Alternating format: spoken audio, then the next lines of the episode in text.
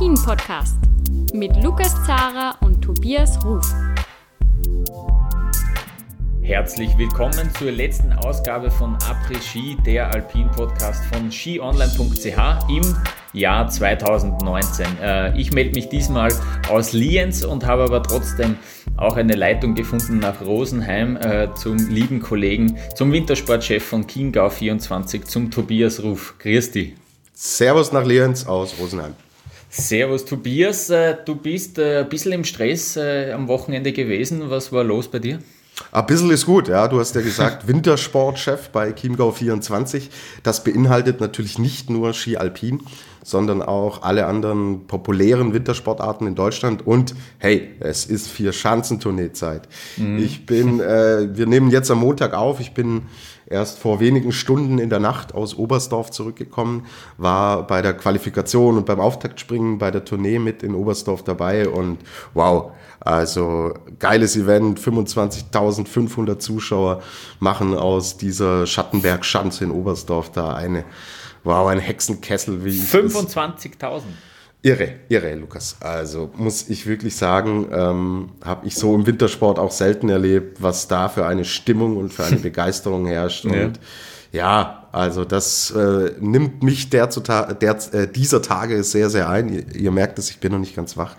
ähm, und ja, ist ein geiles Event. Und ja, mit dem, mit dem Karl Geiger, dem Oberstdorfer, dem, dem Deutschen, der da gestern auch dann auf den zweiten Platz gesprungen ist, war es natürlich der entsprechende sportliche Rahmen, der auch geboten wurde. Und ja, jetzt geht's dann weiter nach äh, Garmisch-Partenkirchen und dann nach Innsbruck und nach Bischofshofen und ja, viel zu tun. Also von besinnlicher Zeit und ruhiger Zeit keine Spur. Mhm. da bin ich aber nicht der Einzige. Und jetzt kommen wir, wir sind ja ein Alpin-Podcast und kein Skispringen-Podcast. Jetzt kommen wir wieder zum eigentlichen Thema, weil aus Lienz berichtest du, Lukas. Du warst ja auch unterwegs am Wochenende. Und zwar warst du beim Weltcup in, in Lienz in Österreich. Mhm. Und ich bin mal gespannt, was du uns so zu berichten hast, auch abseits ja. des Sportlichen. Ja, genau. Ich war zum ersten Mal als Journalist eben vor, äh, vor Ort bei einem Weltcuprennen, habe mich sehr darauf gefreut. Ähm, äh, das geht eh ganz leicht eigentlich aus Wien, nimmst den Zug, äh, bist in ja nicht ganz sechs Stunden in Lienz und äh, ja, ähm, meine, meine Freundin hat da Verwandte, deswegen hat sich das auch sehr, sehr gut getroffen, äh, dass wir da mal vor Ort sind. Und äh, ich muss schon sagen, das war äh, alles äh, tiptop organisiert. Äh, es gab äh, ein Pressezentrum, das in der Stadt, äh, also im, im Zentrum von Lienz ähm, platziert war, äh, ein bisschen, bisschen weg von der Piste und dann habe ich mir schon gedacht, uh, ist das vielleicht, ist das so gescheit, äh, wie wird das sein? Aber es war wirklich äh, toll, weil es einen Shuttle-Service gegeben hat, also du hast jederzeit, äh, bist du sogar hinchauffiert worden zum, zum Zielbereich, wenn du, wenn du das Rennen sehen wolltest und dann hast dich in Ruhe wieder konzentrieren können, wenn du zurück warst im Pressezentrum äh, auf die Arbeit äh, ja, am Laptop. Ähm, und das Bemerkenswerte an dem Pressezentrum war, das fand ich richtig lustig, äh, dass das Ganze in einer Kirche war. Also du hast in einer Kirche gearbeitet und das Ganze war nicht das erste Mal. Ich habe mir sagen lassen, schon seit nicht ganz 20 Jahren äh, ja, bauen die das in der Kirche auf und das fand ich doch sehr kurios und da habe ich gleich einmal äh, mir die Sigrid äh, ja, genommen, geschnappt und die hat mir das ein bisschen erklärt, was es mit dem Pressezentrum in der Kirche auf sich hat. Das hören wir uns kurz an. Also ich bin jetzt im äh, Pressezentrum beim, beim Weltcup in Lienz bei der Sigrid und äh, die Sigrid kümmert sich äh, da super um die Journalisten. Kannst du kurz beschreiben, was, was im Allgemeinen deine Aufgabe ist bei, bei dem Weltcup-Wochenende? Ja, ja, sehr gerne. Also mhm. ja, die Journalisten sind natürlich jederzeit willkommen, weil die tragen ja die, die Botschaft hinaus in die weite Welt, mhm. wie schön es da ist in Lienz und das soll ihnen natürlich gut gehen. Und ähm, ja, also ich schaue halt schon vorher, dass die Akkreditierungen passen, dass ähm, wir alle die Informationen haben und dann werden die Journalisten eben da bei uns beherbergt den ganzen Tag. Sie werden natürlich auch verpflegt und das Wichtigste ist, dass sie sich wohlfühlen und schöne Geschichten über Lienz schreiben und über Osttirol. Und, und was ich ganz äh, bemerkenswert finde, ist, äh, wir stehen da im Presseraum und äh, das schaut aus wie eine Kirche. Es heißt auch Spitalskirche. Ist es, ist es eine Kirche? Ja, es ist wirklich eine Kirche. Man sieht das auch. Also vorne bei, der, bei den Presseinterviews, das, das wird einmal da durchgeführt. Mhm. Es war früher mal ein, ein Ordenskloster und jetzt ist es eine Schule, ein äh, Bundesoberstufen-Realgymnasium Gymnasium und äh, der Rektor und alle sind eigentlich immer begeistert vom äh, Weltcup und wir dürfen eben hier das Pressezentrum veranstalten und das wird dann am Abend immer sehr idyllisch mit den Lichtern und so. Mhm. Ist, ich hoffe, dass sich die Journalisten alle wohlfühlen. Absolut, absolut. Aber es werden auch äh, nach wie vor Gottesdienste abgehalten. Ja, es werden Gottesdienste abgehalten und immer wieder äh, schöne Konzerte auch, weil mhm. hier eine gute Akustik ist aufgrund der Kirche und auch die Schüler machen immer wieder hier Veranstaltungen. Es ist eigentlich schon so ein Zentrum auch für Lienz. Mhm.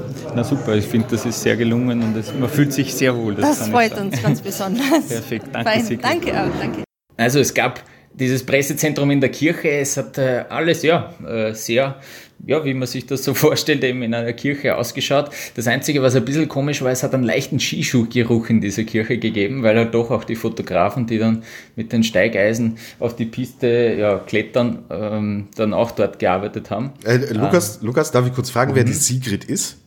Die Sigrid, ja, das hat sie auch gesagt jetzt, äh, die war sozusagen äh, zuständig und, und hat die ganzen Pressemitarbeiter betreut ähm, und hat sich da um, um die gekümmert. Wenn man ein Anliegen gehabt hat, hat dann auch gleich auch Zitate noch ausgedruckt äh, von, den, von den Interviews. Also äh, da hast du aus, aus Journalistensicht wirklich eine Rundumbetreuung gehabt. Das, äh, das war sehr, sehr gut organisiert, muss ich sagen. Ja, es gab sehr viel Platz, es gab äh, große Bildschirme eben in dieser Kirche mit der Übertragung der Rennen, auch von den Herrenrennen in Bormio. Ähm, ja, es war sehr entspannt äh, und, und äh, was mich besonders gefreut hat auch, dass ich im, im Vorfeld äh, noch am Freitag am Abend ein spannendes Interview mit einer Läuferin äh, führen habe können. Ähm, dazu vielleicht später auch noch mehr. Das werden wir dann auch im Laufe der Woche noch äh, als Sonderfolge äh, anbringen.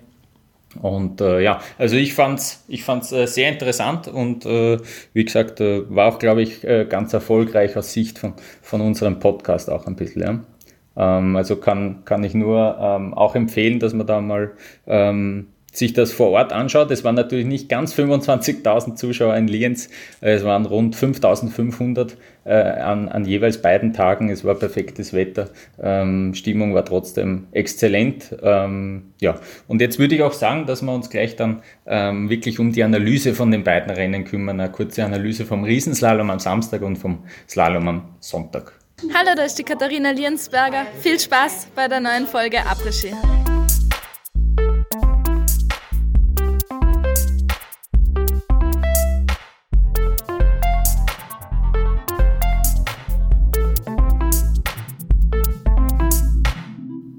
Ja, Lukas, dann danke erstmal für die, für die tollen Einblicke, die du uns da so ein bisschen aus dem Hintergrund gegeben hast. Und jetzt das Sportliche, du hast es angekündigt.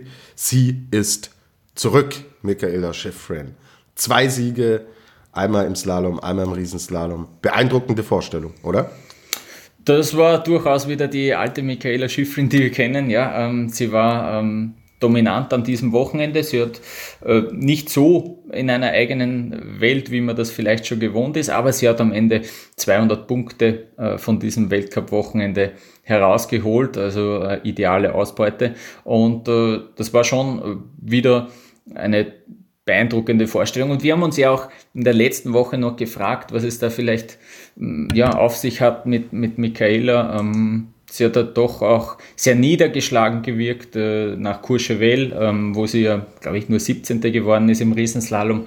Das hat sie ziemlich beschäftigt ähm, und äh, ja, sie dürfte da ähm, Sie hat, sie hat, dann erzählt, dass es vor allem deswegen ist, weil sie eben auch diesen Riesenslalom als die, als die Grundbasis des ganzen Skifahrens sieht. Ja, das sagt man immer wieder, dieser Schwung, dieser der, die Basis äh, von allem. Und sie sagt, wenn, wenn du die beste Riesenslalomläuferin bist, dann bist du auch die beste Skifahrerin äh, auf, auf dem Planeten eigentlich. Ja?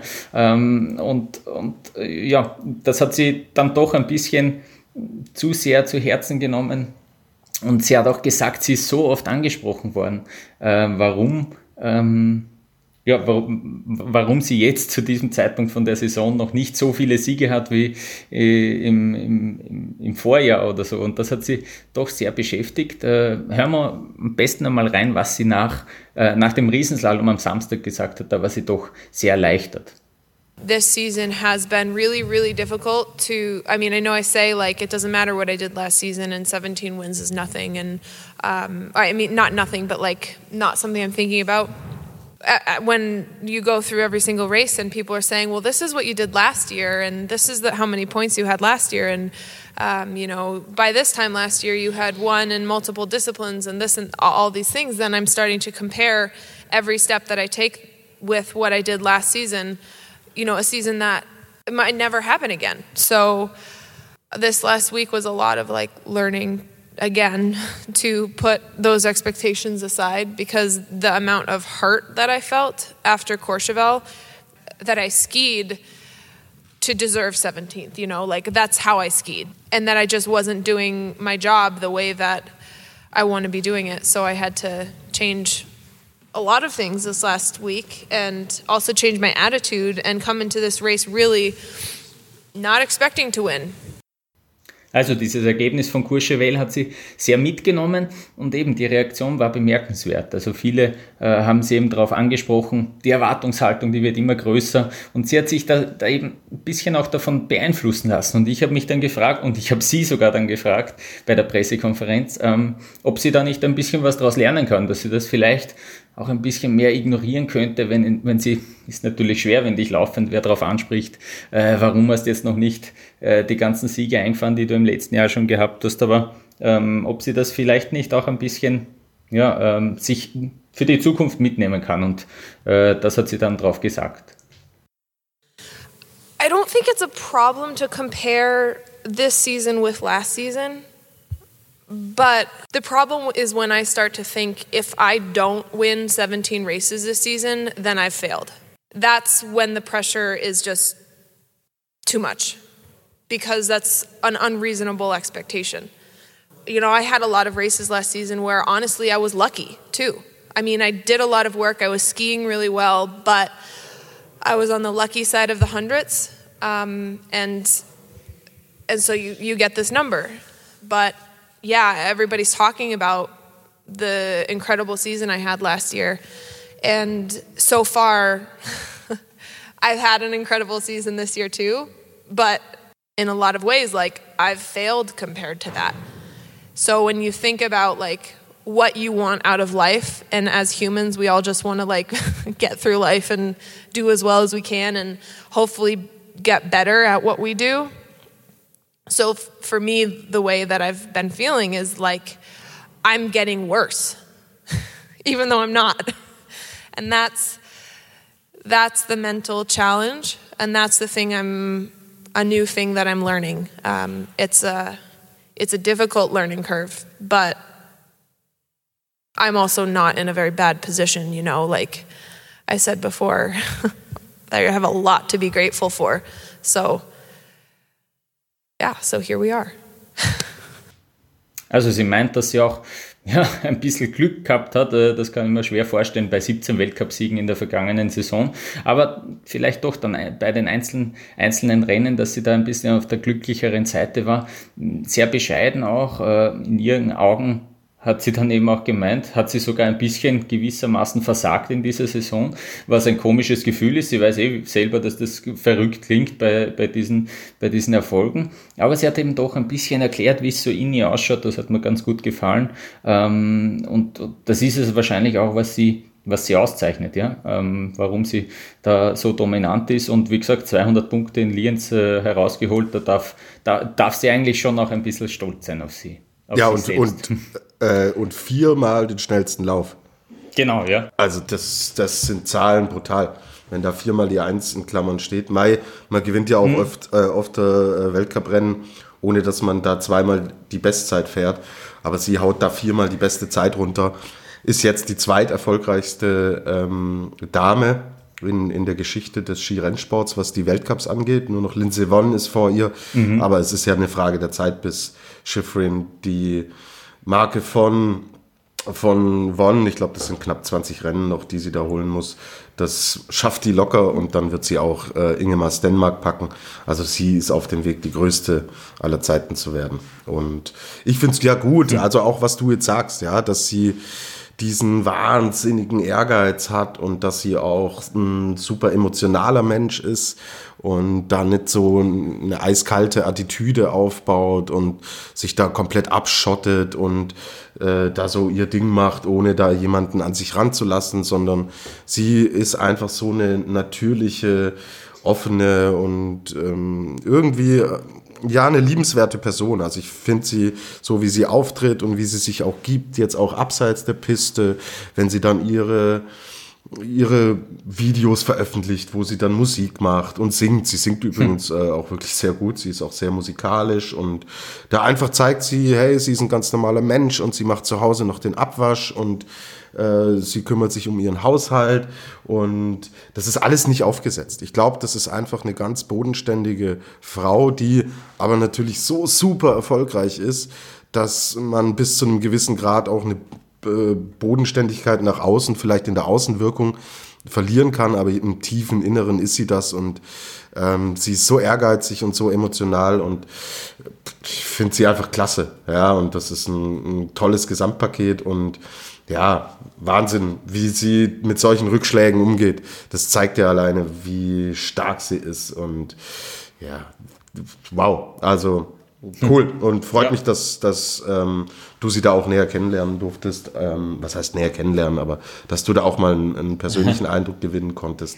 Weil es ist schon wirklich was Besonderes. Ich habe bei Olympia ja ähnliche Erfahrungen gemacht wie du und da mal mhm. so ein bisschen hinter ja. ähm, das, was man am Bildschirm sieht, auch mal bei Schiffern da mal reingucken können. Ja, sie, sie ist sich auch dann nicht zu so schade, da wirklich ein bisschen drauf einzugehen. Sie äh, redet dann schon sehr, sehr gerne auch viel, äh, wenn man sie was fragt, äh, dann macht sie, auch, macht sie sich auch selber lustig ein bisschen, dass sie, das, dass sie einfach nur dahin plappert, aber es macht durchaus auch Sinn. Und äh, sie sagt auch, dass trotzdem sie jetzt schon eben so viele Pressekonferenzen, TV-Interviews und so weiter, dass sie das auch wirklich ja, bis zu einem gewissen Grad gern macht, weil das eben auch zum Sport dazugehört, weil man eben auch diese Berichterstattung dann auch braucht, um den Sport größer zu machen und das ähm, nervt sie auch in keinster Weise, so wirkt es zumindest und sie sagt es auch, also ich glaube sie auch und äh, ja, ähm, wie gesagt, also sie macht sich da durchaus Sorgen, äh, Sorgen Gedanken äh, und äh, ja, äh, ist durch, wirkt äh, sehr reflektiert. Ja. ja. und sie behandelt die Journalisten auch mit Respekt, so und das mhm. finde ich ein ja. ganz, eine ganz wichtige Komponente.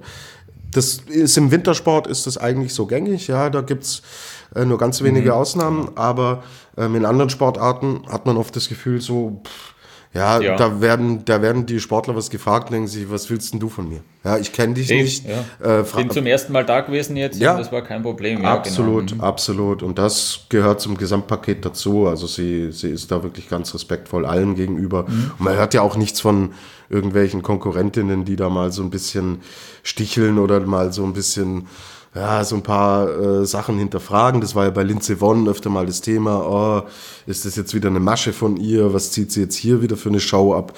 Das hört man ja bei Schiffen gar nicht. Also, mhm. ja. Okay, aber sie ist nicht alleine gefahren. Ja, gehen wir vielleicht, auch wenn es manchmal so wirkt, ja, und ähm, sie da wieder wirklich unfassbare Ergebnisse. Also gerade Riesenslalom ist natürlich mit einer Zeit von 1,36 auf Marta Bassino die zweite wurde. Mhm. Eine super dominante Vorstellung. Und dann, Lukas, haben wir hier eine ganz, ganz glückliche Katharina aus Österreich, die im Riesenslalom Dritter wurde, Katharina Linsberger. Erzähl uns was.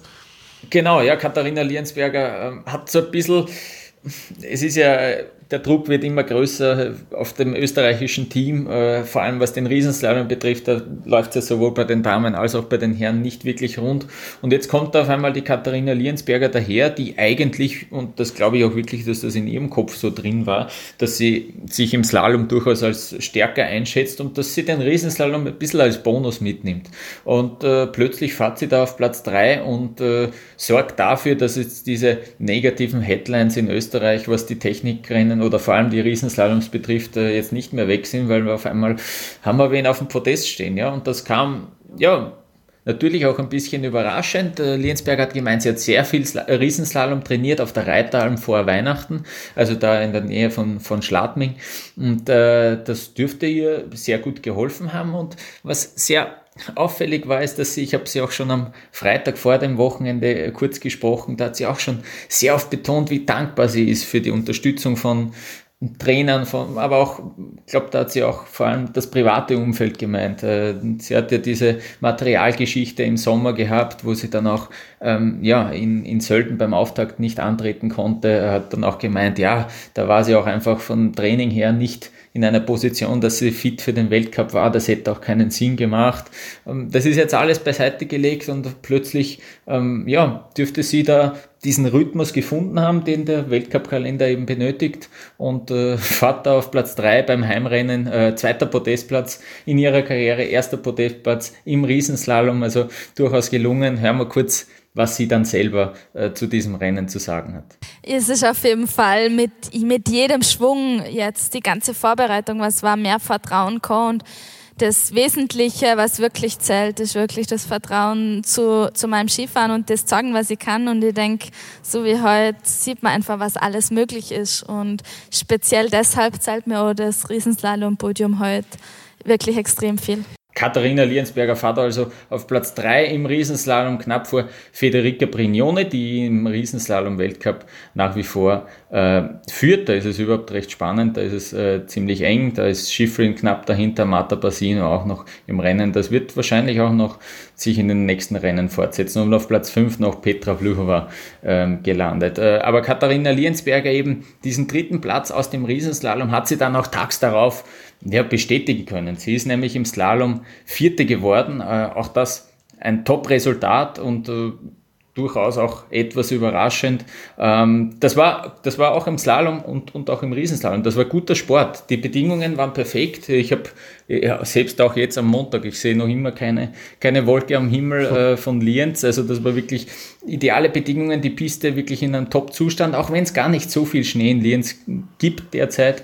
Ähm, aber die Piste natürlich in wirklich perfektem Zustand, sehr kompakte Piste und Schiffrin hat das auch dann kurz erwähnt. Ich, sie hat geglaubt, dass so ziemlich das ganze Feld bereit war, dass das ganze Feld gewusst hat, ähm, die Bedingungen sind super und deswegen haben sie auch alle wirklich angreifen können. Nicht so wie in den Rennen, die wir jetzt gesehen haben, Courchevel oder Killington, wo der Wind oder der Nebel oder die schlechte Sicht ein bisschen ein, eine Rolle gespielt haben. Da haben wirklich alle äh, sich gewusst, was auf sie zukommt und deswegen hat es auch wirklich guten Sport gegeben. Das muss man ehrlich so, so sagen.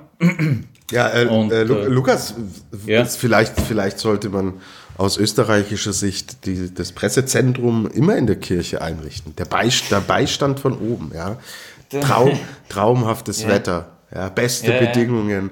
Plötzlich platzt der Knoten bei den österreichischen mhm. Damen im Technikbereich. Also, boah, da habt ihr einen echten jo Joker ausgespielt, du, ja. Zur, Wei merkt, zur ja. Weihnachtszeit noch den Herrgott angefragt, mhm. ja, und alles, alles darauf ausgerichtet. Sauber. Ihr habt die, ihr habt's die Tricks drauf da in Österreich. Nicht schlecht. Der, man merkt, der ÖSV, äh, der dreht wirklich jeden Stein um, um, um da, das Ruder herumzureißen, ja. ja äh, muss man wirklich sagen. Vielleicht hat auch das eine Rolle gespielt. Pater, Pater Schröcksnagel hat das alles Ja. ja, genau, genau. Der übrigens auch im Zielbereich war und wirklich mitgefiebert hat. Mhm. Ähm, was mir auch gefallen hat, äh, Toni Giger, der sportliche Leiter, jetzt, äh, der ein bisschen so für die, für die Entwicklung, für die gesamtheitliche Entwicklung im ÖSV zuständig ist, äh, der hat dann auch, das war, ich, so, sieht man ja sonst im Fernsehen auch nicht, hat auch wirklich ziemlich gleich direkt Feedback gegeben den Läuferinnen, ähm, was er so beobachtet hat und hat mit denen ein bisschen diskutiert äh, über die Leistungen. Also das hat mir auch sehr getaugt, das sieht man ja sonst nicht. Und was mir auch aufgefallen ist, dass die eine oder andere Läuferin, relativ wenige nehmen das in, äh, ja, in Anspruch, aber zum Beispiel Michelle Giesin, über die wir gleich reden, äh, dritte im Slalom, die ähm, geht dann gleich, da gibt es ein Tablet, das aufgebaut ist im Zielbereich mit den ganzen Zeiten drauf, äh, wo man sich wirklich die Zwischenzeiten anschauen kann, wie ist die Konkurrenz gefahren. Das kennt man vielleicht noch aus der Formel 1 am ehesten, wo sie gleich einen Datenmonitor sich anschauen nach, nach ein paar gedrehten Runden. Äh, die hat das sehr in Anspruch genommen, auch eine Kathi Gallhuber war da dabei.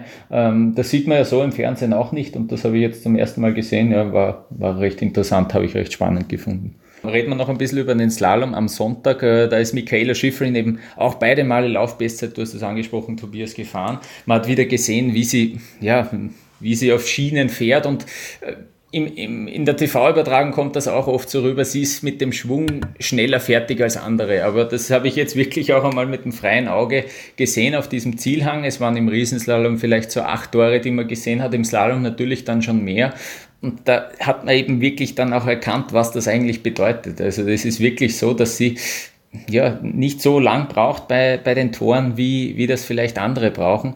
Und äh, das summiert sich dann natürlich äh, in den Technikbewerben äh, bei, bei einer Vielzahl an Toren äh, zusammen. Und deswegen, das macht sie auch äh, so ja, bestechend. Ähm, und äh, ja, wie gesagt, sie hat da also wirklich auch im Slalom eine perfekte Leistung hingelegt, hat gewonnen vor Petra Vlhova, die ähm, wo das ganze Team, das slowakische Team, das sie betreut, ähm, schon irrsinnig happy war, wie sie ins Ziel gekommen ist im zweiten Durchgang mit einem Vorsprung von über einer Sekunde. ähm, ja. äh, hat es da grün aufgeleuchtet und da, das, die sind wirklich aus sich rausgegangen, haben gejubelt äh, und haben auch vielleicht geglaubt, ja, vielleicht könnte das auch äh, für den Platz 1 reichen, aber dann ist natürlich die Schiffrin gekommen und hat ähm, ja, eigentlich keinen Hakler drin gehabt und nochmal Laufbestzeit hingeknallt. Ja, zwar deutlich. Also auch mhm. der, der zweite Lauf war ja dann tatsächlich mit sechs Zehnteln, die sie da nochmal rausfährt. Ähm, ja, wieder eine Demonstration. Aber Hut ab, Petra Vlhova, sie ist die Einzige, die mithalten kann mit Schifrin. Weil wenn mhm. wir uns dann nämlich jetzt anschauen, wie der Rückstand dann ab äh, Platz drei, den Michel Gesin aus der Schweiz belegt hat, ähm, beträgt, da liegen schon 1,1 Sekunden zwischen Gesin und Vlhova und 1,7 Sekunden zwischen Platz 1 Schifrin und Platz 3 Gesin. Also Vlhova ist auf sich die einzige wirklich, die ähm, im Slalom da so richtig ähm, mit rangehen kann, was die, was die Michaela Schifrin angeht. Mhm. Wahrscheinlich auch noch, wenn die äh, Holdener, die ist, glaube ich, disqualifiziert worden, wenn ich mich richtig erinnere. Genau, das war, das, war, das war recht schräg eigentlich, weil Michelle Giesin hat da die Bestzeit gefahren, dann ist gleich die Wende gekommen, hat äh, sie abgelöst und dann sind sie dort zu zweit gesessen beim, bei dem äh, führenden, führenden Stuhl dort, äh, ich weiß nicht, wie man das am besten beschreibt, aber man kennt es natürlich. Ähm, und dann haben sie zu zweit gezittert und plötzlich hat man eine Wiederholung gesehen, wo Wendy Holdener eingefädelt ist. Sie hat selber nicht gemerkt, ähm, hat einfach geglaubt, dass das ein Schlag von der Piste war. Äh, und auf einmal plötzlich ja, hat man gemerkt, okay, die Wendy ist aus dem Rennen und die Michelle Giesin ist da, ähm, ist da in Führung und äh, plötzlich, ja, kommt dann noch eine Nina Haverlöse, die im ersten Durchgang Dritte war, äh, macht einen Riesenfehler und plötzlich steht diese Michelle Giesin also tatsächlich zum ersten Mal in ihrer Karriere auf dem Podest und die Freude bei ihr war riesig, weil sie hat selber gemeint, sie probiert seit sieben Jahren im Slalom auf das Podest zu fahren und nie hat das, ihr, hat das bei ihr geklappt. Und jetzt, wo sie eigentlich schon ein bisschen damit abgeschlossen hat, Michelle Giesin ist ja Allrounderin, äh, sie, fährt, sie fährt also jede Disziplin, hat ein irrsinnig straffes Programm äh, und hat irgendwie so gemeint, ja, jetzt äh, hat sie gar nicht mehr so sehr damit gerechnet, dass es im Slalom mal klappen könnte. Vielleicht schon auch eher ähm, mit, mit Spitzenplätzen in anderen Disziplinen gerechnet und plötzlich klappt es. Hat auch gemeint, natürlich war viel Glück dabei, aber die, die, die hat sogar, sie hat sogar Tränen in den Augen gehabt, wie dann festgestanden ist, dass sie im, am, am Podium war. Also es war wirklich äh, schöne Emotionen und ähm, dass sie eben Allrounderin ist und jetzt fehlt ihr, jetzt hat sie mit diesem Podestplatz äh, im Slalom, hat sie ein Podium in der Abfahrt, Super-G, Kombination und Slalom. Jetzt fehlt ihr also nur mehr äh, der Riesenslalom und das ist ihr großes Ziel, auch in der fünften Disziplin im Weltcup einmal aufs Podest zu fahren. Und äh, sie hat auch ein bisschen dann bei der Pressekonferenz darüber gesprochen, eben über ihr ihre Tätigkeit als Allrounderin und äh, hat gemeint, dass sie da nicht wirklich was dran ändern will. Hören wir mal selber, was sie dazu sagt. Ja, ich hoffe es. Ich denke, Michaela zeigt auch, dass es möglich ist, aber die Müdigkeit, die ich in den letzten Tagen verspürte, ist extrem groß. Umso überwältigender, dass, es, dass ich es heute so hingekriegt habe. Ich war wirklich nach den letzten paar Wochen sehr erschöpft, hatte noch eine Magen-Darm ja, einen Magen-Darm-Infekt in Lake Louise und habe das so ein bisschen mitgezogen. Es lief nicht so wirklich, es lief irgendwie ein bisschen alles dagegen. Manchmal gibt es so Momente, wenn wirklich alles dagegen kommt, aber trotzdem habe ich gespürt, es ist sehr nahe. Und, und ich habe erst heute nachgedacht, weil ich so müde war, eben habe ich mir überlegt, ja, welche Disziplin würde es dann lassen? Und ich kam auf keine. Also trotz langer Überlegung musste ich sagen, ja, trotzdem gefällt es mir so unglaublich gut. Also Michelle Giesin mit dem ersten Podestplatz im Slalom. Ähm, große Emotionen und was mich ganz besonders freut, ich habe nämlich Michelle Giesin am Freitag schon getroffen zu einem äh, Interview, was aus meiner Sicht äh, sehr interessant und sehr spannend verlaufen ist und das werden wir in ein paar Tagen dann auch äh, als Podcast noch extra in einer eigenen Ausgabe veröffentlichen. Auf das freue ich mich sehr. Ähm, Tobias, ich würde noch gern ganz kurz bei den Schweizerinnen bleiben, mhm. äh, denn äh, auch wenn sie nicht im, in der Resultatliste dann aufscheint, müssen wir kurz über Melanie Meillard sprechen. Ähm, warum? Sie hat in Lienz ihr Comeback gefeiert und das war wirklich ein besonderes, denn sie hat sich bei den Olympischen Spielen 2018 verletzt, das muss man sich vorstellen, hat sich dort das Kreuzband gerissen und dann aber bis jetzt kein Weltcuprennen bestreiten können. Sie hat auch die gesamte Saison 2018-19 verpasst, weil es eben bei der Heilung äh, von diesem Kreuzband Komplikationen gab mit dem Transplantat. Also sie hat fast zwei Jahre lang kein Rennen bestreiten können und das, obwohl sie jetzt erst 21 Jahre alt ist. Also sie hat da zwei Jahre verloren in ihrer Entwicklung, was sehr, sehr bitter ist.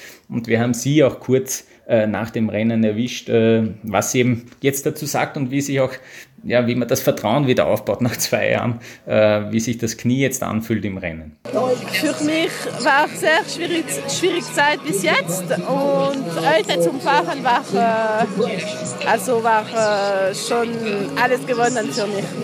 Ich weiß, im Training ich war nicht die schnellste und ich weiß, ich bin noch nicht im Niveau wie vorher, aber ich muss einfach fahren und im Kopf ist es gut jetzt einen Start haben und für die nächsten Rennen es ist wichtig. Wenn ich fahre auf dem Tore, also auf einen Lauf, ich vergesse äh, mein Knie, also ich spüre es auch gar nicht und ich vergesse nur manchmal, wenn ich bekomme einen Schlag oder so, dann du merkst du, oh, mein Knie, aber dann du weißt, es geht gut und ja, ich, ich kann es vergessen ganz. Melanie Meillard ist leider im ersten Durchgang nach circa 20 Sekunden ausgeschieden, aber das Positive ist, sie hat es auch selber gesagt, äh, der, der, der, eigentliche Sieg ist, dass sie wieder im Weltcup dabei ist. Das freut sie sehr und deswegen, Tobias, würde ich auch vorschlagen, dass man Melanie Meillard mit dem dieswöchigen Felix äh, Felix der Woche aus, auszeichnen würde. Absolut verdient. Sie kriegt den letzten Felix im Jahr 2019. Melanie Meillard, toll, dass man so lange wirklich daran arbeitet und immer an sich glaubt und es dann auch schafft, da zurückzukommen. Hut ab, Felix der Woche geht an. Melanie Meyer. Bin ich voll dabei, Lukas.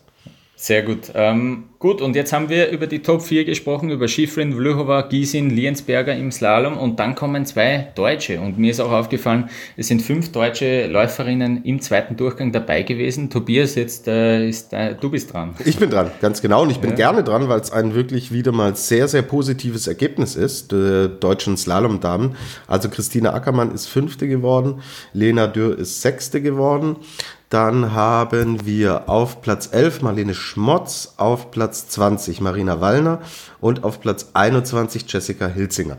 Das sind fünf Damen, fünf deutsche Damen in den Top 21, sagen wir mal grob, sind wir jetzt nicht so genau in den Top 20. Das ist, boah, also das wäre vor ein, zwei Jahren noch undenkbar gewesen. Und das spricht einfach dafür, dass man im deutschen Skiverband schon vor einiger Zeit erkannt hat, da muss was passieren. Nach dem Rücktritt von Maria Höfel-Riesch, die ja 2014 aufgehört hat, ähm, da war es im, war plötzlich im deutschen Slalom-Team, vor allen Dingen der Damen, war eine, eine riesige Lücke da. Im Riesenslalom ist es natürlich alles abgefedert worden, abgefangen worden von Viktoria Rebensburg, aber Victoria fährt keinen Slalom und da war dann natürlich, boah, plötzlich, ja, eine absolute Sinnsuche. Was soll passieren? Wie geht's weiter? Ähm, ich meine, eine Lena Dürr und eine Christina Geiger damals noch, sie heißt ja seit dem Sommer Ackermann, die waren auch damals schon mit dabei und da gab's immer mal wieder ganz ordentliche Ergebnisse, mal Ausschläge nach oben, aber so Konstanz war im Endeffekt nie drin. Und jetzt merken wir, dass der Deutsche Skiverband dann nach einer kurzen Zeit erkannt hat, oh, wir müssen hier substanziell Dinge umstellen. Und es wurde mit, mit, mit Trainerwechseln probiert und experimentiert und man ist da nie so auf den grünen Zweig gekommen. Und jetzt aber, man merkt die Entwicklung einfach in den letzten Jahren, dass sich, und das ist im im Alpinsport und wie in vielen anderen Sportarten auch, wenn du neue Strukturen schaffst, dann greifen die in der Regel nicht sofort. Ja, und es ist oft auch nicht förderlich, wenn man was ändert und sofort Ergebnisse da sind. Ja, weil man dann überhaupt keine Zeit hat, zu sagen, ich habe mir ein neues Fundament gelegt und ich muss daran aber noch ein bisschen justieren und muss die Feinheiten noch finden, sondern wenn du einen stetigen, ein stetiges Wachstum hast, ist es oft ein sehr gesundes Wachstum. Und das scheint sich gerade im deutschen Team jetzt wirklich bezahlt zu machen, weil sie einfach in einer Mannschaftsstärke daherkommen und sich jede Athletin stetig verbessert. Klar haben die alle schon mal bessere Ergebnisse erzielt, das weiß ich jetzt auch, aber ich meine, dass sie eben diese Konstanz reinbringen und diese, man kann sich so als Treppe vorstellen und diese Treppe einfach ganz behutsam nach oben gehen. Und es sind fünf Deutsche, ja, die da in den Top 20 sind und sie sind alle im äh, 90er Jahrgang. Ja, das heißt, es ist jetzt auch nichts, was dann irgendwie wieder verbraucht sein wird in den nächsten Jahren, sondern wir haben mit Christine Ackermann, die ist Jahrgang 90 und Lena Dürr 91, die sind die Leaderinnen in diesem Team. Und hinten dran mit der Marlene Schmotz, Jahrgang 94, Marina Wallner, Jahrgang 94, Jessica Hilzinger, Jahrgang 97, die können sich da so ein bisschen im Hintergrund dann wirklich auch ranarbeiten. Und wenn du Zugpferde hast, die oben dann auch den öffentlichen Druck den man natürlich hat, wenn keine Ergebnisse da sind, die den so ein bisschen rausnehmen, dann kann man sich als jüngere Athletin da ähm, wirklich auch besser entwickeln. Und das ist eine, eine, super tolle Geschichte, die da rund um den Damenbundestrainer Jürgen Kraller entstanden ist. Und die Damen, ähm, sie sagen es auch immer wieder, hey, es tut uns so gut, dass wir mannschaftlich so breit da auch aufgestellt sind und das erhöht natürlich das Trainingsniveau, das erhöht natürlich die Stimmung im Team. Das war vor ein paar Jahren noch undenkbar, dass wir jetzt heute hier sitzen und sagen, da geht richtig, richtig was voran und das ist eine ganz, ganz tolle Entwicklung und bis dann das erste Podest da in dieser Saison auch bei rumkommt, ähm, also Ackermann, die schnuppert nur dran, die greift bald zu. Das war ja letzt, letzte Saison war sie ja erst hinten raus dann richtig stark und jetzt kommt bald die zweite Saisonhälfte. Jetzt kommen dann auch noch einige Technikwettbewerbe, einige Slaloms. Das ist eine Frage der Zeit, bis da. Ja, und, und, sie, hat, und sie hat nach dem Rennen auch gesagt, es ist eigentlich schon ein bisschen schade, dass es jetzt wieder so knapp mhm. mit dem Podest nicht gereicht hat. Das zeigt mir auch mhm. gute Einstellung eigentlich. Ja, äh, ja die nicht, hat Bock nicht drauf. zufrieden geben mit dem, mit dem fünften. Ja. Voll, die hat mega Bock drauf. Und das sind weniger als zwei Zehntel, äh, mhm. die da auf Michelle Visin fehlen. Und das ist, äh, das ist nicht viel. Und das hat sie voll drauf. Und Startnummer 15 ist natürlich auch nicht mhm. so die allergünstigste Startnummer. Mhm. Aber gut, Michelle Visin hatte die 13. Darauf will ich es jetzt nicht schieben. Aber ja, da ist im ersten Durchgang natürlich noch Luft nach oben gewesen. Und ja, das sind vielleicht dann die zwei Zehntel, die fehlen, aber das bringt die nicht aus der Ruhe. Die sind super gut drauf und die haben jetzt richtig Bock und die werden da in Ruhe jetzt äh, eine, eine, Pause machen und in Zagreb geht es ja dann schon weiter, gell? Am, am 5. Januar, glaube ich. Genau, ja, so, so ist es. Naja. Also die, keine Pause für die Slalomläuferinnen, ja. Und das ist auch gut, das ist super. Die haben jetzt mal kurz Zeit durchschnaufen und dann die Form, die sie jetzt haben, mitnehmen und dann ist in Zagreb alles möglich. Also, das sieht, das sieht nicht, dafür, dazu, dafür sind sie noch ja. äh, zu weit weg auf Schiffeln und auf Löwa, aber das Podest, dieser dritte Platz, den gilt es anzugreifen, den werden sie angreifen und ja, Hut ab. Also einmal an den, den Verband und dann äh, rund um Jürgen Graller und an den Alpindirektor Wolfi Meier, dass das, was sie verändert haben, tatsächlich greift und natürlich auch Hut ab an die Athletinnen, dass das so gut geht und dass sie so was Positives jetzt auch ausstrahlen. Das tut dem deutschen Skiverband sehr, sehr gut, weil es ja bei den Herren im Slalombereich äh, ja nach dem Rücktritt von Felix Neureuter leider nicht gut aussieht. Ähm, ich will aber ganz kurz, um den deutschen Block bei den Damen abzuschließen, kurz nochmal auch auf den Riesenslalom zurückgehen. Ja, Viktoria Rimsburg ist da unsere ähm, unser Aushängeschild. Da vielleicht noch, wenn wir schon beim deutschen Team sind. Es ist ja wirklich so, dass die Viktoria im, innerhalb des deutschen Teams eine Art Sonderstellung hat. Ja, das ist jetzt soll jetzt nicht äh, klingen, oh, die arrogante Rebensburg, die Olympiasiegerin und so weiter, die nimmt sich da was raus. Das liegt hauptsächlich daran, weil die Victoria einerseits im Speed-Bereich unterwegs ist und andererseits natürlich im Riesenslalom. Sie hat mit äh, Rudi Solar einen eigenen Trainer auch, der sich wirklich auch um sie kümmert und der diese ganze Abstimmung findet. Und sie ist da eben nicht dieser Bestandteil dieses Teams, über das mhm. ich jetzt gerade gesprochen habe, was so, ähm, so schwer in der Krise war. Sie ist Teil des deutschen Teams, nicht falsch verstehen, aber sie muss zwangsläufig so ein bisschen ihren eigenen Weg gehen. Zurück zum Ergebnis jetzt in, in Lienz. Das lief tatsächlich jetzt nicht so, wie man es von ihr kennt, was sie auch drauf hat, was sie auch von sich selbst erwartet. 19. Lauf im ersten Durchgang und der 14., äh, die 14. Laufzeit im zweiten Durchgang. Am Ende steht Rang 14. Abhaken, äh, Briefmarke drauf. Und ich glaube, der Akku ist jetzt bei der Wiki erstmal leer. Tolle Saison, die Victoria gefahren ist. Marlene Schmotz war 22. Kann sie mehr? Und das hat sie auch gezeigt, und zwar im zweiten Durchgang. Erster Lauf hat sie nicht erwischt mit der 29. Zeit, aber sechstbeste Laufzeit im zweiten Durchgang.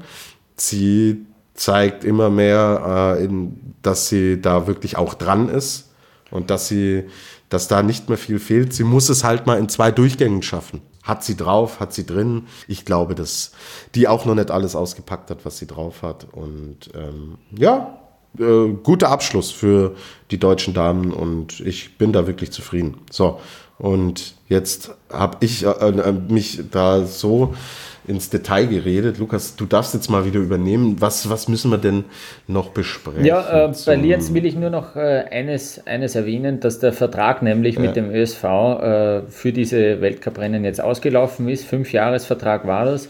Ähm, und jetzt überlegt mhm. man, wie es in Zukunft weitergeht. Es gibt ja dieses Zwei-Jahres-Radl, äh, diesen Rhythmus, dass man sich abwechselt mit Semmering.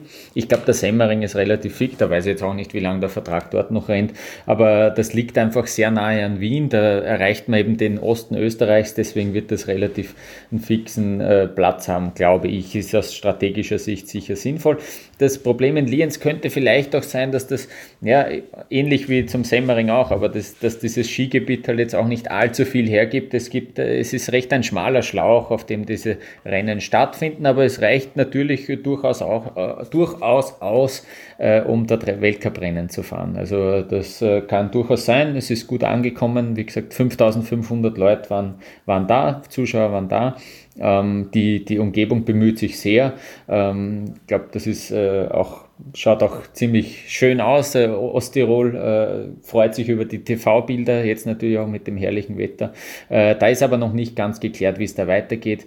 Ähm, was ich auch noch gehört habe, aber ich habe da selber nicht keine Gespräche geführt, dass da vielleicht Bad Kleinkirchheim auch einen, ein Wörtchen mitredet, weil die ja ähm, an anderer Stelle Speedrennen ausgetragen haben, an anderer Stelle im Kalender, jetzt aber rausgefallen sind, weil dort die Infrastruktur für Speedrennen nicht mehr passt. Äh, vielleicht überlegt man dann dort, dort, ob man nicht dort, äh, vielleicht haben die auch ein Wörtchen mitzureden bei diesen Technikrennen. Also das wird man sehen, ähm, wie es da, es da weitergeht. Äh, normalerweise hm, würde man vielleicht dann in zwei Jahren wieder nach Lienz zurückkehren. So viel dazu. Und äh, eben dadurch, dass es jetzt in Zagreb weitergeht, bleiben auch viele Athletinnen, viele Teams äh, noch in Lienz und in der Umgebung äh, und fahren dann eben direkt nach Zagreb fürs nächste Wochenende. Also denen dürfte es dann auch da gefallen. Ähm, äh, und die reisen dann eben äh, fürs Wochenende nach Kroatien weiter.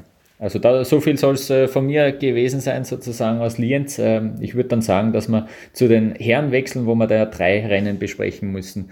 Die drei Rennen aus Bormio.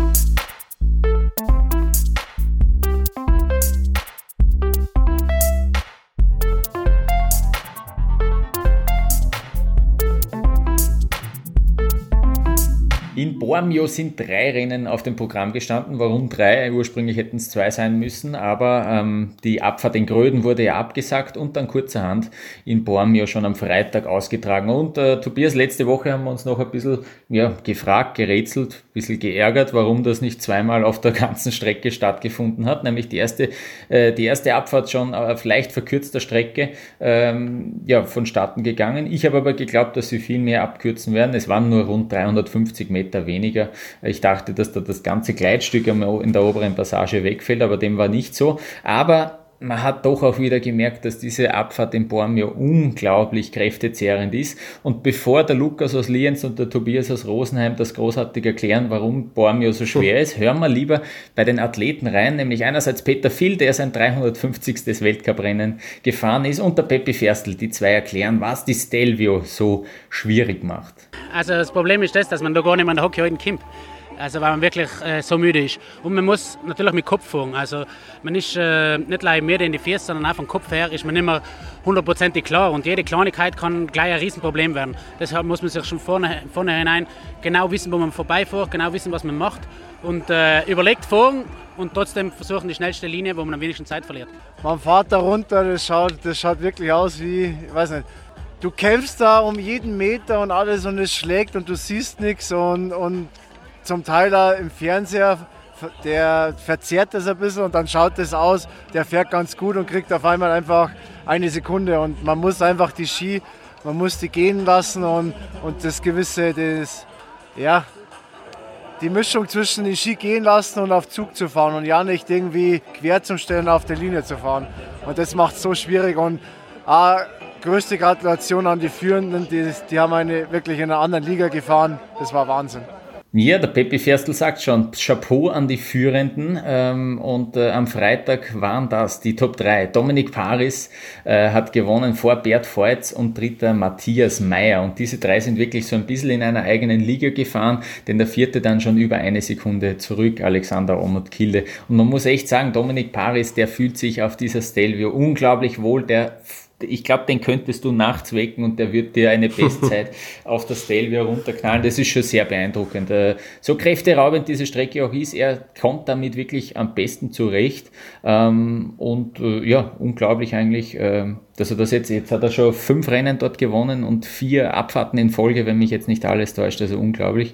Äh, dem taugt das wirklich und war ein bisschen, der Rennverlauf war ein bisschen, ja, aus österreichischer Sicht fast bitter, weil es gab eine richtig starke Fahrt von Matthias Mayer und da hat man schon äh, eben in der Pause nach den ersten zehn Läufern ein bisschen tendiert dazu, könnte das vielleicht sogar für den Sieg reichen und dann wurde man doch eines Besseren belehrt. Dominik Paris dann 42 Hundertstel hat er nochmal gefunden auf Matthias Mayer und später ist dann noch der Bert Voits dazwischen gefahren, 39 Hundertstel haben ihn dann auf den Sieg gefehlt. Ähm, ja, äh, Bert Voits ist ja angetreten mit einem ähm, Bruch, das haben wir auch letztes Wochenende schon besprochen, äh, mit einem Bruch in der, in der Hand, ähm, ist dann mit einer Spezialschiene gefahren und wir haben ihn gefragt, wie ihn diese Verletzung beeinträchtigt hat. Ja, auf jeden Fall. Äh, vor allem mit den Voraussetzungen, die ich hatte, äh, mit dem Handbruch in Gröden, äh, ist das heute sicher nicht selbstverständlich und äh, ja, hat doch etwas gebraucht dazu. Ja, also förderlich ist es auf keinen Fall. Also, äh, man denkt natürlich auch dran während dem Fahren. Am Start ist es natürlich äh, eine Behinderung, sage ich jetzt mal. Und auch unterwegs ist es natürlich schwer, äh, ja, wirklich frei können zu fahren, weil man halt gleich den Stecker zugetaped hat. Und äh, ja, das macht es auf jeden Fall ein bisschen schwieriger. Bert Voits also Zweiter in der ersten Abfahrt von Bormio und äh, für einen Schreckmoment hat äh, der Vincent Griechmeier gesorgt, der da äh, ja, nach der Traverse äh, oder bei der Traverseneinfahrt einen Ski verloren hat ähm, und das Ganze bei über 100 km/h äh, steht auf einmal nur mehr mit einem Ski da, bei einem ja, komischen Schlag, den er erwischt hat.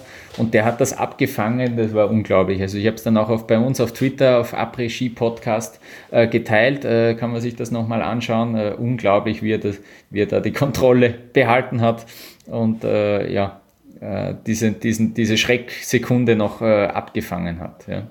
Ähm, Gut, äh, ich würde gleich sagen, äh, machen, wir, machen wir dieses Doppelpack an Abfahrten ähm, gleich komplett und, und sprechen auch gleich über den Samstag, denn da schaut es gar nicht so unterschiedlich aus, denn auch da hat eben mit diesem äh, kleinen Stück äh, zu Beginn auch wieder Dominik Paris ähm, den, das Rennen gewonnen. Äh, diesmal war es bedeutend knapper, ähm, aber er hat wieder die Bestzeit hingeknallt.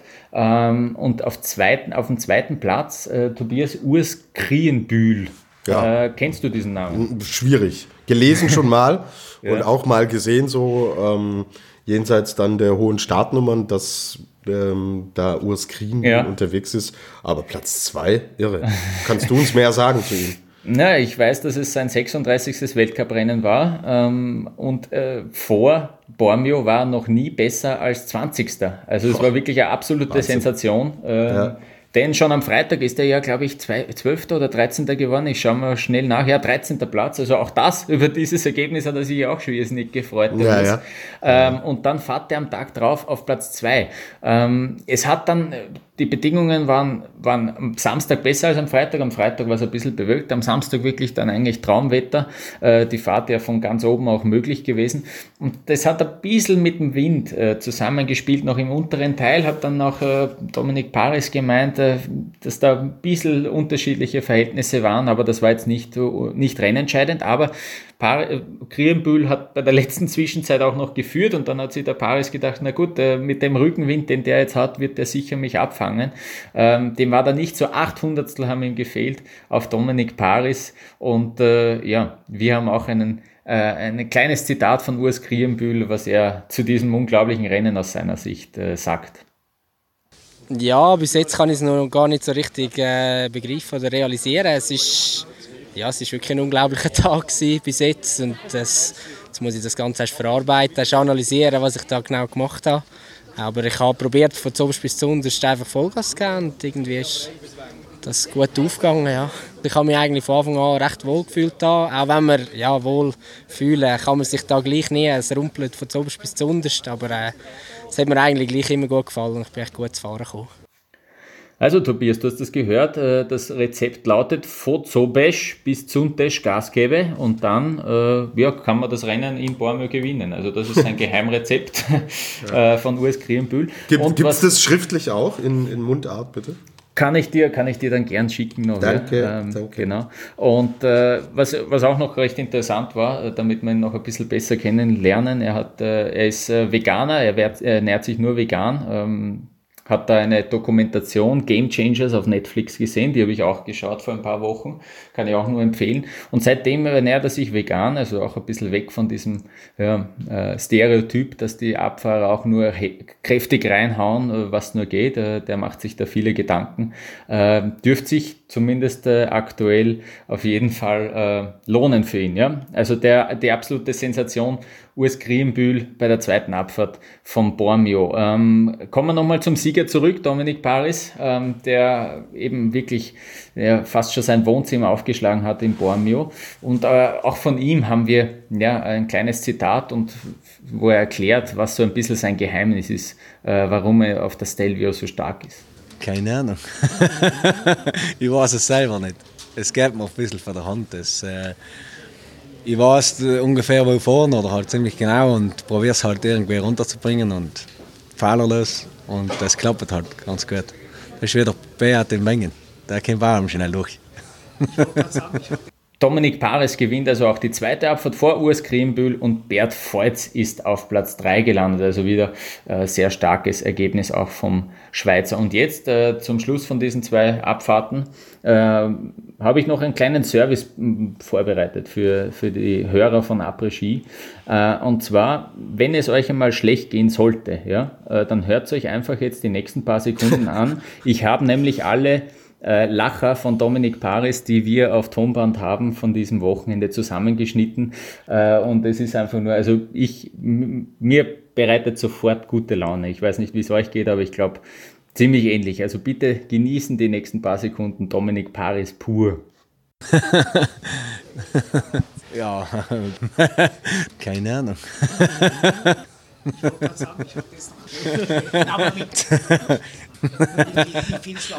Also Dominik Paris, das Maß aller Dinge, nicht nur beim Lacher, sondern auch äh, auf der Piste zwei Siege erneut in der Abfahrt. Ähm, ja, jetzt sind die deutschen Tobias in den Top 3 diesmal nicht vorgekommen. Äh, Thomas Dresden hat sogar am Samstag gar nicht starten können. Was hat es damit auf sich?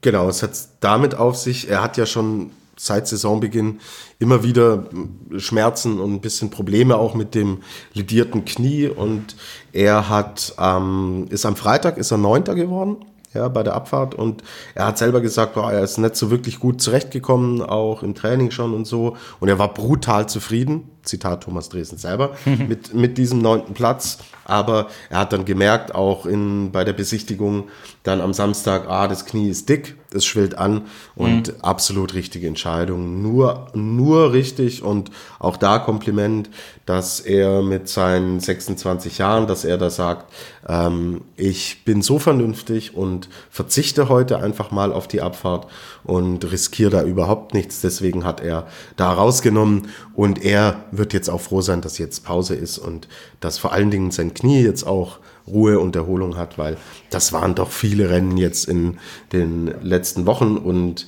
er hat das klasse gemacht und der neunte Platz ist eine tolle Schleife auf ein fantastisches Comeback von Thomas Dresen und super, dass er, wie gesagt, so vernünftig war. Ja, der Peppi Ferstl, der macht mir ein bisschen Sorgen und er sich, glaube ich, selbst so auch am meisten, weil er nicht so wirklich in diese Saison kommen will. Ja, da stehen Platz 24, Platz 21, ja, im Oktober habe ich ihn ja noch getroffen und wir haben es hier auch mal in, in der Folge, auch in einem Einspieler gehabt, dass er sagt so, ah, äh, die Ansprüche sind jetzt schon gestiegen und es reicht ihm jetzt nicht mehr, nur in die Top 30 zu kommen und Weltcup-Punkte zu holen. Hm, leider ist er da gerade in dem Bereich, mhm. mit dem er eigentlich nicht zufrieden wäre. Mhm. Und ja, er, er sagt es auch selber, er kann mehr und er zeigt es vor allen Dingen oft in, in Trainingsläufen da ist er oft mit vorne dabei. Aber im Rennen, ah, da wird es noch nicht so wirklich ganz, ganz äh, klappen. Aber Mai, klar, da war auch dann die Handverletzung in Sölden, aber das müsste jetzt so langsam raus sein. Ja, also man sieht, äh, dass ein Beat Voits auch eine Handverletzung hat und äh, sich davon überhaupt nicht beeindrucken lässt. Ich will hier jetzt nichts miteinander vergleichen, aber ähm, auch Ferstl selber nimmt das jetzt nicht mehr als, als Begründung oder als Ausrede, sondern er ist selber auch nicht zufrieden und er kann mehr und wir mhm. werden mehr von ihm sehen und ich freue mich auf ihn, wenn es dann nach der Pause dann weitergeht, wenn die Klassiker Wengen und Kitzbühel und sowas kommen. Er hat, äh, der Peppi hat noch was im, im hm. Köcher. Irgendwas mhm. zeigt er uns mhm. noch. Genau. Wir haben jetzt äh, über die Schweizer geredet, über die Deutschen geredet und äh, leider müssen wir jetzt auch noch über die Österreicher reden und da gibt es ja. leider zwei zwei Ganz schwere bitter. Verletzungen. Und zwar am Samstag in der Abfahrt ja. gestürzt äh, Hannes Reichelt. Der ist da eigentlich, ja, ein bisschen ausgerutscht und äh, es hat gar nicht so wild zunächst ausgesehen und leider ist er dann doch nicht, äh, hat er nicht aufstehen können, wurde abtransportiert mit dem Hubschrauber. Die Diagnose steht mittlerweile fest, Kreuzbandriss, ein knöcherner Abriss des äußeren Kapselbandkomplexes. Äh, dann heißt es noch Außen, Außenmeniskus, Innenmeniskus gerissen, Außenbänder gerissen. Das äh, klingt sehr, sehr grauslich. Man muss auch jetzt dazu sagen, Hannes Reichelt ist 39 Jahre alt und hat jetzt eine schwere Verletzung und ich will jetzt nicht ich will jetzt meine Meinung dazu ab, nicht abgeben, ob es jetzt äh, sein letztes Rennen war oder nicht. Äh, das kann sich jeder selber ein bisschen ausrechnen. Es wird, wenn er sich dazu entscheidet, wieder zurückkommen zu wollen, ganz, ganz schwer natürlich. Es gab auch ein bisschen Komplikationen beim der Abtransport an sich von der Strecke war okay, aber dann die Überstellung nach Innsbruck hat sehr, sehr lange gedauert. Da hat es Komplikationen gegeben. Der ÖSV forscht nach wie vor nach, warum das so lange gedauert hat. Er ist erst am Abend in Innsbruck gelandet, hat dort dann erst die endgültige Diagnose bekommen, wurde mittlerweile in Innsbruck auch operiert gute Besserung Hannes Reichel. Das hat äh, zuletzt ganz gut ausgesehen mit seinen Ergebnissen, muss man ehrlich sagen. Ähm, war wieder regelmäßiger Kandidat für die Top 10, äh, für die Top 5 sogar. Ähm, ja, sehr, sehr bittere Diagnose. Und dann geht's leider weiter und jetzt äh, spanne ich den Bogen zum Rennen am Sonntag äh, zur alpinen Kombination von Bormio. Da hat es einen Super-G gegeben als ersten Durchgang und da ist Christopher Neumeier ähm, ja zu Sturz gekommen das war in einer Kurve, da hat der Innenski gegriffen. Plötzlich hat es ihm einen Schlag ins Knie gegeben, weil der äh, Ski gegriffen hat. Es hat eine, er hat einen Highsider gemacht, äh, hart auf dem Rücken gelandet, aber das Problem war, das Knie ist auch beschädigt. Die Diagnose lautet vorderes Kreuzband gerissen und Impressionsfraktur des Schienbeinkopfes. Und das ist immer ganz äh, schlimm, wenn man da als Journalist plötzlich auch äh, ein bisschen Hobbymediziner spielen muss, äh, wenn man die, zumindest die Diagnosen vorliest, ähm, die man so auch noch nicht oft gelesen hat und gehört hat. Auch an ihn natürlich gute Besserung, also zwei schwere Verletzungen im ÖSV Speed Team, äh, ganz, ganz bitter. Ähm, ja, da ist dieser dritte Platz von Matthias Meyer am Freitag ähm, wirklich schon nebensächlich. Ja, sehr, sehr schade. Äh, reden wir vielleicht noch äh, über das Rennen am Sonntag, über das dritte Rennen von Bormio. Äh, wie gesagt, äh, die erste Kombination in dieser Saison, es gab ja Änderungen im Format. Ähm, zuerst ist man einen Super-G gefahren, wo ich ja auch in der Diskussion mit dir, Tobias, äh, zu Beginn der Saison gesagt hat, warum fahrt man jetzt einen Super-G, warum nicht eine Abfahrt, das äh, bevorzugt ja wieder eher technikaffine Läufer. Aber was mir gefallen hat, die Laufzeit, die war über 1,30, da sage ich dann doch auch wieder, okay, das, da brauchst schon auch äh, ja, ein bisschen was in den Beinen, ähm, über 1,30 eben. Und äh, ja, er war auch ja, richtig gefährlich, das hat man gesehen gleich zu Beginn. Die drei der ersten vier Läufer sind ausgeschieden bzw. zu Sturz gekommen. Ähm, das ist danach besser geworden, aber es war wirklich auch ein beinhartes Rennen, dieser Super G. Ähm, ja, äh, und dann eben die Änderung in diesem Format. Hast du, was sind so deine Beobachtungen von diesem Rennen äh, am Sonntag? Ja, also ich meine, Partiro hat gewonnen. Ähm, genau, also, äh, also wieder derselbe sozusagen. Aber Alexander Armut Kilde, der ja aus dem Speed-Bereich eher kommt, der ist nur eine halbe Sekunde zurück am Ende des, des mhm. Tages. Und das ist eine Beobachtung, die mir gut gefällt, mhm. weil es ja ein Indikator dafür ist, dass wir hier doch so ein bisschen eine Mischung finden. Ja, also genau, mhm. genau Techniker an 1, und Speedfahrer an zwei. Mhm. Louis Meillard ist noch Dritter geworden. Das zur Komplettierung des Podiums. Jetzt darfst du. Perfekt, genau. Äh, also es ist ja so gewesen, dass die schnellsten aus dem Speedlauf, aus dem Super-G dann auch wirklich als erstes auf die Strecke im Slalom gegangen sind. Und ich habe das ein bisschen auch kritisiert, dass, man, dass das wahrscheinlich relativ langweilig werden wird, weil jetzt die ganzen Speedfahrer, die dann eben auch mit ein bisschen Rückstand schon in den Slalom gegangen sind, ja dann nur noch mehr verlieren. Und ich fand das immer recht lustig früher zu sehen, naja, schafft der Speedfahrer mit seinen sieben Sekunden Vorsprung und schlag mich tot,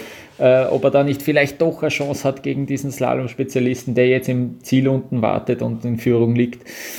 Jetzt war es halt so, dass der, ja, man muss auch dazu sagen, äh, Chapeau, äh, Kilde, das, äh, der ist einen wahnsinnig guten Slalom gefahren und äh, mhm. hat sich da vorne reingesetzt und dann ist er eben nur mehr von einem einzigen abgefangen worden, von Alexis Pointureau, ähm, der da ja, den Rückstand aus dem Super G auch übrigens sehr, sehr gering gehalten hat, unter einer Sekunde. Also das war auch wieder, das muss man auch dazu sagen, das hat er schon öfter gezeigt, äh, dass Pointureau auch Super G fahren kann, sehr, sehr gut sogar.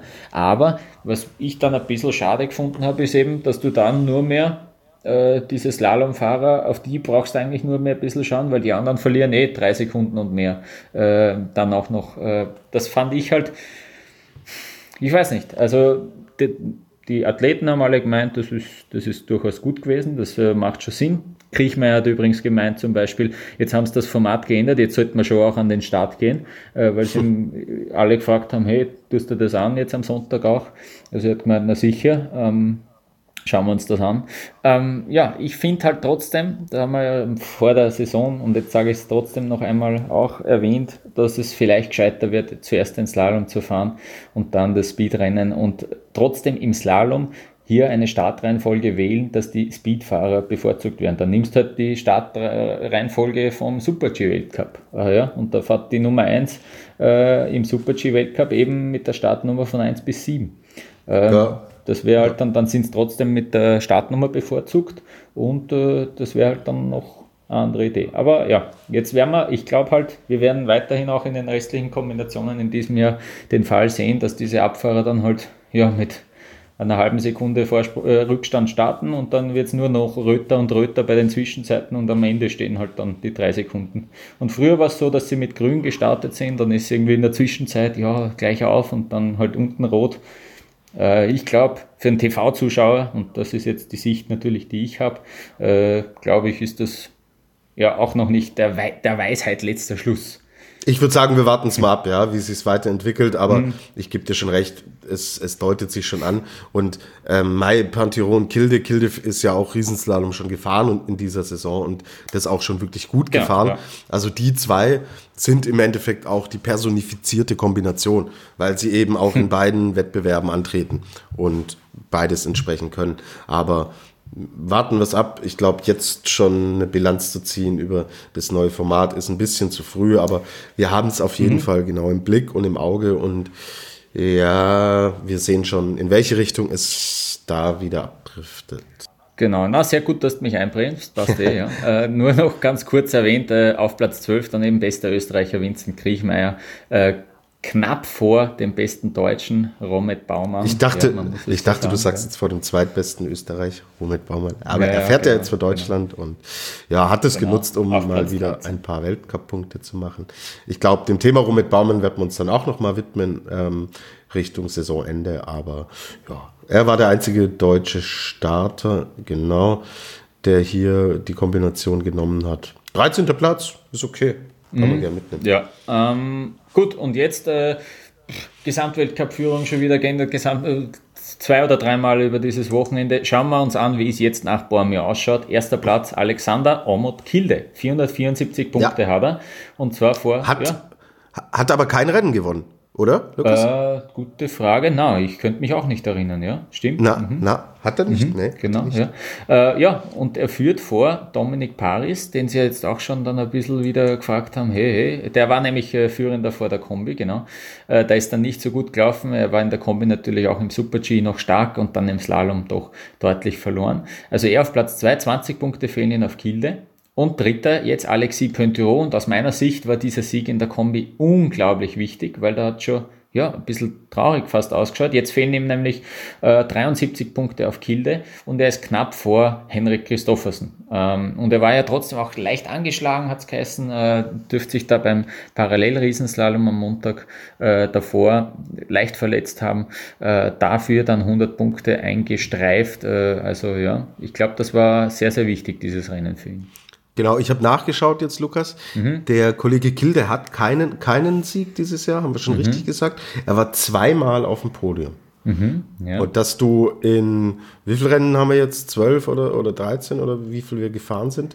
Dass man mit zwei Podestplätzen die Mhm. Ja. Mhm. Gesamtwertung anführt, finde ich bemerkenswert. Ja, 14 Rennen sind es bis jetzt und 14? er hat ja, genau, ja, eben, er fährt, er fährt halt jetzt auch, ja, vier Disziplinen, Abfahrt, Super-G, Riesenslalom Ja. und Kombi, ja, Ja. Äh, und sammelt dort fleißig Punkte, ja. Und das ist so, das ist so einer, was wir vor der Saison gesagt haben. Mhm. Ja? Jetzt ist die Tür offen nach Hir Hirscher Rücktritt. Wenn du dich da jetzt breit aufstellst und da äh, in all, in vielen Disziplinen so ein bisschen deine Aktien drin hast, dann kannst du dich da ganz weit nach oben spülen. Ich will jetzt nicht sagen, dass Kilde die, die Gesamtwertung gewinnt. Jetzt kommt der Januar, das ist ein Slalom-Monat. Da wird sich die, äh, da wird sich die Geslam Gesamtwertung schon wieder in Richtung Christoffersen, äh, Pantiro, wird die sich da schon wieder einpendeln. Aber du, wenn es um den dritten Platz dann vielleicht geht, pff, who knows? So Genau, kann es ja. auch gehen. Und es wäre ja, wäre ja witzig, wenn er damit aufs Podium fährt, ohne ein Rennen zu gewinnen, die Saison. Das stimmt, ja. Ähm, gut, ähm, machen wir jetzt nochmal eine ganz kurze Pause und dann äh, ja, werfen wir uns noch raus mit ein paar ja, schließenden Bemerkungen äh, zum Weltcup.